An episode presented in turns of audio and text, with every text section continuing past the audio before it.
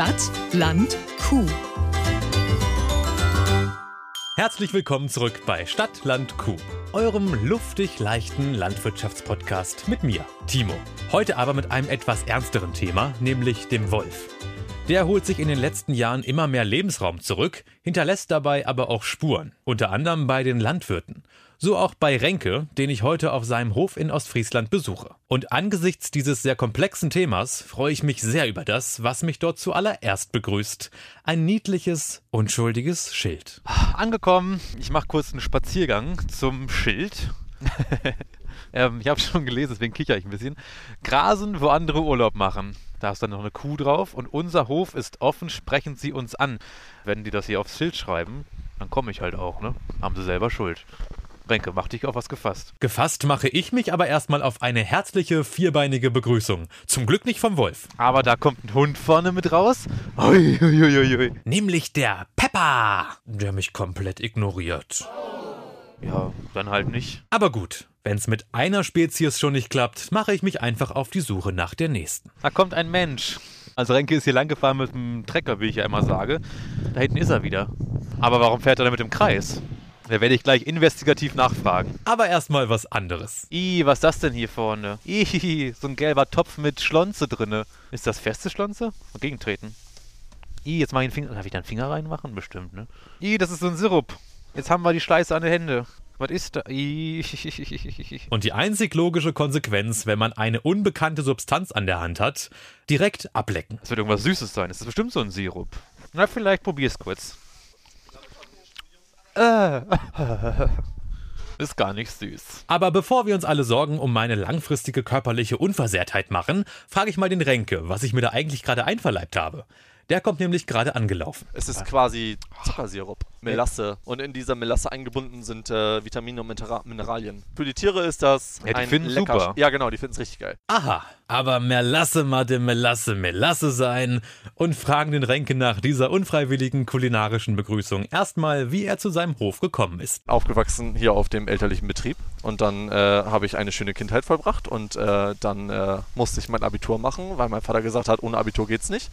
Auf jeden Fall äh, habe ich dann eine landwirtschaftliche Ausbildung gemacht. Ich wäre gern studieren gegangen, aber es war nicht so der Idealfall, weil mein Vater quasi schon sich auf die Rente vorbereitet hatte Ja. und der Betrieb so ein bisschen am Abstocken war. War auch ein kleines bisschen Druck hinter, weil es sich gerade auch sehr Nein, es war hat. kein Druck. Also ich habe vier Geschwister und Ah, alle okay. wurden erfolgreich in andere Berufsgruppen gedrängt. Ja. Mein Vater hat immer gesagt, äh, keiner muss die Landwirtschaft machen. Äh, denkt dran, ihr müsst auf Weihnachten arbeiten. Ja. Ich habe äh, immer gesagt, nee, ich möchte das. Und für mich war das auch ein Stück weit das, was man hier aufgebaut hat, erhalten. Ja. Vor allen Dingen, weil das hier eine verdammt schöne Gegend ist. Und ich würde mir keinen anderen Ort der Welt vorstellen können, wo ich lieber wäre. Aber so sehr man diesen Ort auch liebt, ein Hof mit Milchproduktion, Weidehaltung, 55 Hektar Grünland, Silomaisanbau, Getreideanbau und, und, und, bewirtschaftet Renke natürlich nicht allein. Weil ich mir gesagt habe, okay, gut, wenn du jetzt den Betrieb machst, einfach so den Betrieb machen, ist ja auch irgendwie blöd. Du brauchst ja jemanden, der für dich arbeitet. Und deswegen habe ich mich dazu bereit erklärt, halt den Landwirtschaftsmeister zu machen. Und deswegen bilde ich jetzt auch eigentlich ganz erfolgreich aus. Und diese Person steht hier. eine von denen. Eine. Ja, genau, richtig. Ich habe schon ein paar durchgebracht. Hallo, Hallo Emily, du bist eine Auszubildende hier. Wie lange bist du schon hier auf dem Hof?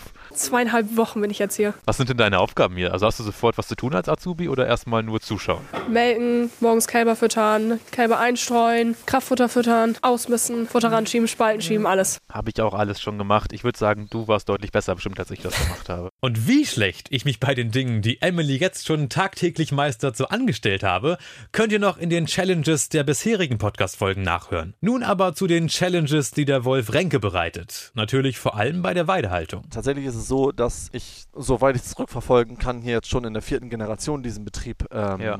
betreibe. Für mich war es schon immer ein Muss, dass Tiere im Sommer draußen sind. Ich bin so groß geworden, ich habe es nicht anders gelernt. Das ist einfach, es gibt nichts anderes. Weidegang ist immer das Beste, was du einem Tier antun kannst. Und deswegen ist der Wolf für mich halt ein schwieriges Tier, Ja. was sich hier langsam wieder eingliedert. Ein schwieriges Tier, das nicht nur Renkes Verhalten beeinflusst, sondern auch das seiner Kühe. Ich empfinde es tatsächlich so, dass dieser Druck auf die Tiere größer wird. Äh, ich habe das schon vor drei Jahren vermerkt, dass halt die Tiere Tiere Herdenschutz betrieben haben. Das war komisch, das kannte ich so vorher nicht. Äh, Tiere haben quasi abends über die gesamte Fläche verteilt gelegen, weil die sagten, ey, Alte, geh weg, Alter, ich, ist mein Bereich, weißt Ja. du? Aber es ist tatsächlich so wahrzunehmen, dass abends sich immer Traufen bilden, also Herdenschutz. Und das ganz offensichtlich auch zu Recht. Denn ziemlich schnell wurde aus dem scheinbar abstrakten Problem eine ganz reale Bedrohung. Im letzten Jahr äh, fing das mit den Nutztierrissen hier an quasi, dass halt im Nachbarort äh, ein Kalb gerissen wurde. Da haben meine Frau und ich noch am Tisch gesessen. Ach, Ja. das ist so weit weg. Das, Das betrifft das, uns Ja, nicht. genau. Wenn wir mal in drei Jahren drüber nachdenken müssen, ja. Und dann zwei Wochen später war es dann auch bei uns soweit. Also meine Frau ist tatsächlich Tierärztin. Äh, wir haben uns dann auch zusammen mit dem äh, Rissbegutachter dieses Tier angeschaut. Es war ein Tier, was äh, 300 Kilogramm wog. Wenn er jetzt der Wolf einen Kielbiss durchgeführt hätte, dann Geht's zumindest schnell. Mit, mit meinem emotionalen hätte ich gesagt, okay, gut, das Tier musste nicht Ja. leiden. Ja. Das Rind wurde von hinten bei lebendigem Leibe angefressen und das finde ich ist dann ehrlich, Boah, gedacht, nee. Ehrlich gesagt so moralisch ein bisschen, das ist ein bisschen zwiegespalten. Weißt du, auf der einen Seite wollen wir so ein tolles Tier hier wieder haben, auf der anderen Seite erfahren wir jetzt aber auch, okay, gut, das tolle Tier, das kann so töten, das kann so töten. Mhm. Natürlich ist es auch hier auf diesem Betrieb so, dass wir ab und zu Tiere verlieren. Ich kann da super mit umgehen. Ich verliere Kälber an einer Lungenentzündung, ich verliere Kälber, weil sie sich das Bein brechen. Ich Ja, das verliere gehört Kühe. dazu irgendwie, ne? Genau ja. richtig. Soweit also zur emotionalen Perspektive der Landwirte. Absolut verständlich. Aber mich interessiert natürlich auch, wie bewertet Tränke das Ganze aus möglichst rationaler Sicht, wenn das überhaupt geht. Wenn wir jetzt das in Prozent ausdrücken, der Anteil der Rinder, die gerissen werden, also es macht nichts. Ich habe hier 200 Tiere im Bestand. Ich habe letztes Jahr zwei Tiere an den Wolf verloren. Wenn ich jetzt das zum Beispiel so betrachte, wir haben jetzt gestern eine Kuh gehabt, die gekalbt hat. Mhm. Ich weiß nicht ganz genau, ob sie das nochmal schaffen wird. Eine Kuh mit zwölf Jahren finde ich ist ja schon gut. Und es ist ein Mädchen geworden. Was passiert jetzt, wenn der Wolf dieses Mädchen reißt? Mhm. Geld hin oder her? Ich würde mir ins Bein beißen, ehrlich gesagt, wenn, wenn so ein Tier dann äh, gefressen würde vom Wolf. Dieser züchterische Fortschritt, den du Ja. erlangt hast durch diese Tochter, der ist nicht wieder gut zu machen. Aber wenn wir schon so von Zucht und Unzucht sprechen, schlage ich vor, wir gehen endlich mal zu den Kälbchen auf der Weide. Oder, noch viel besser, die Kälbchen kommen zu uns. Und dabei kann wieder nur eine helfen. Emily, hol Emily. doch mal eben ein bisschen Kraftfutter und fütter mal eben die Kälber, dann kommen sie angerannt, dann hier können wir uns die mal aus nächster Nähe betrachten.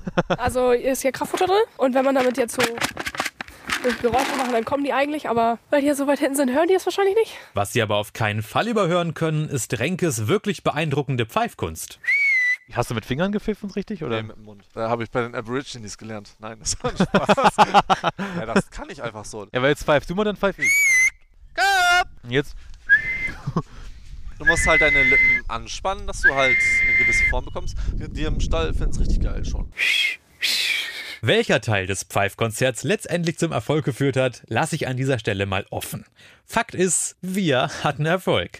Und während wir die antrabenden Weiderinder so begutachten, frage ich mich, wie genau schützt man die jetzt vor Wolfsangriffen? Es gibt wolfsabweisende Zäune. Was ist daran ein Wolfsabweisen? Ist da. Die wolfsabweisenden Zäune äh, zeichnen sich in Niedersachsen dadurch aus, dass sie Litzen in einer Höhe von 20, 40, 60, 90 und 1,20 haben. Litzen, äh, Draht, Litzendraht, äh, eine Stromführungsleitung. Dass er nicht rüberspringen kann. Nee, also äh, von sich aus ist der Wolf kein Überspringer, er untergräbt er. Also Ah. Tatsächlich ist es so, dass überall halt da, wo jetzt zum Beispiel Wölfe den Zaun übersprungen haben, die das quasi vorher gesehen haben. Er kann sich's ja beim Dammwild abgeguckt Mhm. haben, kann sich's beim Rotwild abgeguckt haben. Okay, dass diese Zäune theoretisch existieren, ist die eine Sache. Sie über Förderung finanziert zu bekommen, nochmal eine andere. Wenn jetzt äh, drei Rinder im Umkreis von 30 Kilometern gerissen werden in einem bestimmten Zeitraum, dann steht mir quasi eine Förderung zu. Aber erst wenn was Auf passiert ist. Ja, genau, auf Ah. Herdenschutzmaßnahmen. Aber obwohl der Wolf dann hier ja nachweislich ist, kriegt man nicht präventiv sofort eine Schutzmaßnahmenförderung. Also Genau, wenn richtig, jetzt auch wenn ja. in 30 Kilometern nichts passiert wäre. Genau so ist es Okay. richtig. Richtig ist aber auch, dass solche Prozesse ja gerne mal etwas länger dauern. Eine Förderung von bis zu 30.000 Euro für einen mobilen Zaun wäre bei Renke möglich. Den Antrag bei der Landwirtschaftskammer hat er im Juni gestellt. Die Bearbeitungsdauer liegt für gewöhnlich bei drei Monaten. Wie schaut's damit gerade aus? Ja, im Juni gestellt, ähm, dann war ja ein quasi äh, Low Budget Ja. gewesen. Der Fördertopf war leer, er wurde nochmal aufgestockt mit 3,7 Millionen.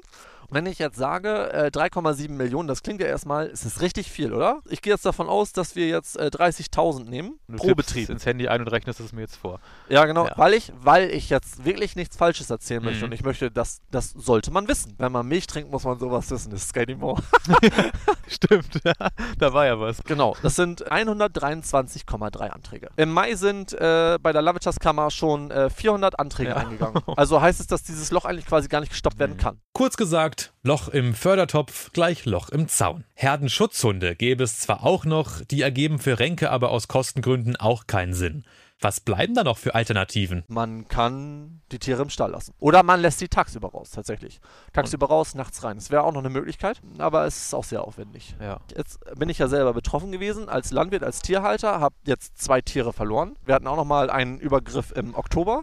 Ich habe mich jetzt dazu entschieden, da Mais anzubauen, weil ich sage, okay, gut, äh, Weidetierhaltung ist ja echt schwierig geworden, dann kann ich ja genauso gut Mais anbauen oder Getreide oder hast du nicht gesehen. Mhm. Und habe jetzt von dieser Fläche Ackerland gemacht, weil Ist Ja, die was- sicherere Nummer jetzt für dich es ist, einfach. ja genau richtig. Und mal ganz dreist gefragt, wäre dann nicht die allersicherste Nummer, endgültig von der Weidehaltung wegzugehen? Ein Gedanke, mit dem sich Renke sehr schwer tut. Ich will es ja so nicht sagen, aber ich würde mich eher der Stallhaltung zukehren, als dass ich dann durchgehend in der Angst leben muss, Mhm. dass meine Tiere attackiert werden. Diesen Schritt würde ich aber erst dann ähm, vornehmen, wenn ich jetzt wirklich das Gefühl habe, auch hinter dem wolfsabweisenden Zaun sind die Rinder nicht mehr sicher. Dann würde ich da zur Gänze darauf verzichten, die Tiere auf der Weide zu halten. Obwohl ich sagen muss, ich liebe Weidetierhaltung, ich stehe dafür, es ist mein Leben, ich kann mir eigentlich nichts anderes vorstellen. Aber ich kann auch nicht sagen, ich lasse jetzt die Tiere auf die Weide und äh, sie werden quasi zu Wolfsfutter. Das wäre also Renkes Entscheidung im Worst Case. Nicht nur seiner Tiere zuliebe, sondern ein kleines bisschen auch der eigenen Verfassung wegen. Immer wenn irgendwelche Geräusche waren, bist du hellwach, Kerzen gerade im Bett gestanden, dann denkst du immer gleich Wolf. Also du kriegst dieses Thema Wolf eigentlich nicht mehr aus dem Kopf. Du redest tagsüber drüber, du träumst nachts davon. Es ist psychisch gesehen eine Belastung. Die menschliche Belastung kann ich natürlich nachvollziehen. Aber wie ist das eigentlich mit den Kühen? Besonders bei denen, die die Wolfsattacken miterlebt haben. Die Tiere sind nervöser geworden. Ich habe sonst sehr ruhige Tiere. Ich kann die Kühe hier am Halsband nehmen und kann mit denen durch den Stall laufen. Mhm. Wenn ich das jetzt mit den Fersen versuche, die letztes Jahr bei dem Wolfsangriff mit zugucken mussten, Ja. bei denen ist es schwierig geworden. Immer wenn ein bisschen mehr Druck kommt, dann schalten die direkt um. Und es ist oft so, dass ich das Gefühl habe, dass bei denen die Panik ausbricht. Mhm. Also wenn ich jetzt als Betriebsleiter äh, die Tiere verlade, das ist eine Geschichte. Wenn ich jetzt aber zum Beispiel eine unerfahrene Mhm. Auszubildende davor stelle, die jetzt zum Beispiel fünf Fersen aufladen soll auf einem Vieranhänger, was sonst nie eine Problematik war, weil die sind ja quasi von selbst hochgesprungen. Ja. So habe ich dann doch jetzt äh, Angst, die Auszubildende zu den Tieren zu schicken, weil ich immer davon ausgehen muss, dass sie in Panik geraten und sie dann umrennen. Traumatisierte Kühe, leere Fördertöpfe, viele Umstellungen und trotzdem zeigt Renke auch Verständnis für den Wolf, als wir im Schutz des Kuhstalls unser Fazit ziehen. Wenn jetzt der Wolf das Rehwildtier zum Beispiel weggefressen hat und der läuft jetzt an der Kälberweide vorbei, der sagte, oh guck mal, Kälber, kann Essen. ich verwalten. Genau, Ja. man kann es ihm nicht verübeln. Ja. Natürlich bin ich auch für eine Wiederansiedlung des Wolfes, muss aber dazu sagen, dass ich halt denke, dass das hier in dieser Region nicht wirklich machbar ist. Ich kann das verstehen, dass der Wolf geduldet wird, auch von vielen Leuten halt geliebt wird, weil er ist ein Aufräumer der Natur. Mhm. Waldbesitzer freuen sich, weil er halt die Dammwildbestände reduziert. Das Dammwild schält weniger. Es kann mehr Verjüngung stattfinden. Ah, okay, das ist auch ein Punkt. Ein differenziertes Fazit zu einem sehr komplexen Thema. Wie erwartet. Und eben auch aus sehr vielen unterschiedlichen Perspektiven gedacht.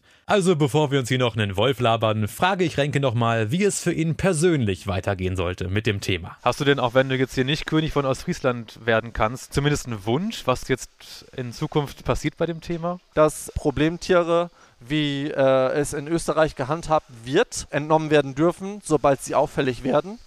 Sonst würde ich sagen, ich würde mir wünschen, dass die Leute sich dem Thema Wolf mehr Ja. widmen würden. Auch die Nutztierseite. Man nutzt es ja auch. Und damit das so bleibt, wünsche ich dir dann am Ende noch, dass dein Antrag schnell bewilligt wird, dass der Zaun kommt und dass er auch irgendwann wirkt und dass die Kühe also draußen bleiben können und nicht rein müssen langfristig. Dann würde ich mich auch gerne von dir verabschieden.